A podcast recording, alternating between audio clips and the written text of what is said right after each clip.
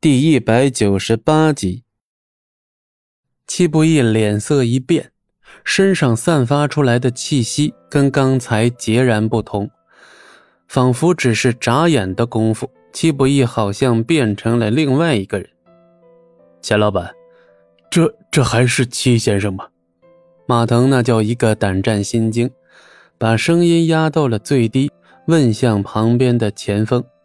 钱锋在愣了好几秒之后，这才苦笑回应：“马老大，看来咱俩这都属于幸运儿啊。”马腾心头一颤，随即就像听到什么醒世格言一样，拼了命的点了点头。在察觉到戚不义那恐怖的杀气后，林音的脸色也随即大变，身体几乎是不听使唤的，下意识的向后急退了数步。怎么可能？难道你刚才都没使出全力？林音难以置信的看着戚不义。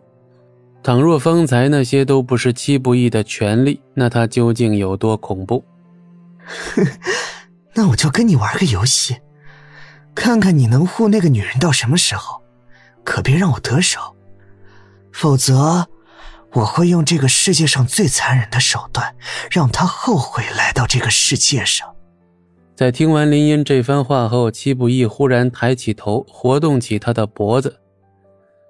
知不知道上一个敢这样威胁我的人后来怎么样了？七不义的声音里几乎听不出分毫感情波动。好像一台没有感情的机器，吓唬谁呢？我可不是被吓唬大的。游戏从此刻就开始，好好保护你的女人吧。林音突然大笑了一声，似乎觉得玩弄戚不义这样的强者是一件非常愉悦的事情。虽然打不过你，但是能恶心到你也是赢了。哦，是吗？戚不义面沉似水，突然迈开步子，不紧不慢地走向林音。在我的阴影下，恐惧颤抖吧。林音狂妄的大笑了一声，随即转身便要溜之大吉。赵天寿一看这场景，心里顿时开始打鼓：万一戚不义把怒火转移到他身上，今天还能活着离开吗？走，离开这儿。赵天寿可不敢继续待在这儿了，而就在赵天寿准备让人护送他离开的时候，耳边突然传来一声惨叫，是林音的声音。赵天寿几乎下意识地回头看去，一个让他惊恐至极的画面顿时映入眼帘。只见林音半蹲在地上，一条关节完全变形的胳膊无力垂着，脸上满是扭曲的惊骇之色。不可能！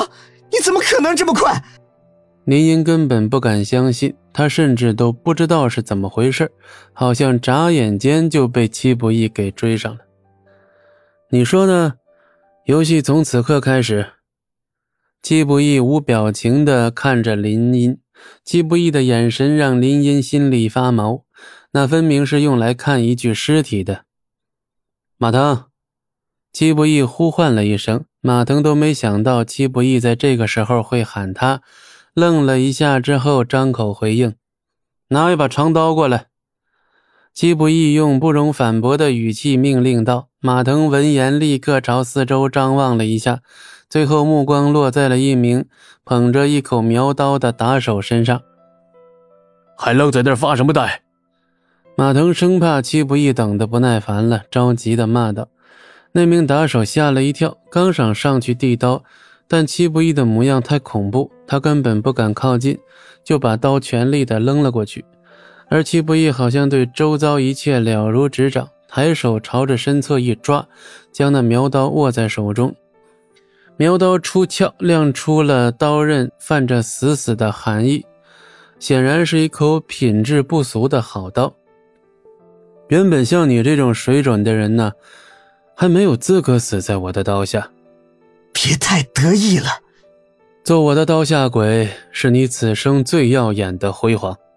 戚伯义甩了甩手中的苗刀，似乎还在适应。林音目中金光一闪，当即做出个危险的决定，他要趁戚不义还没顺手之前，先下手为强。几乎在心念至此的瞬间，林音便再次杀向戚不义。无艰苦，怜悯悲歌。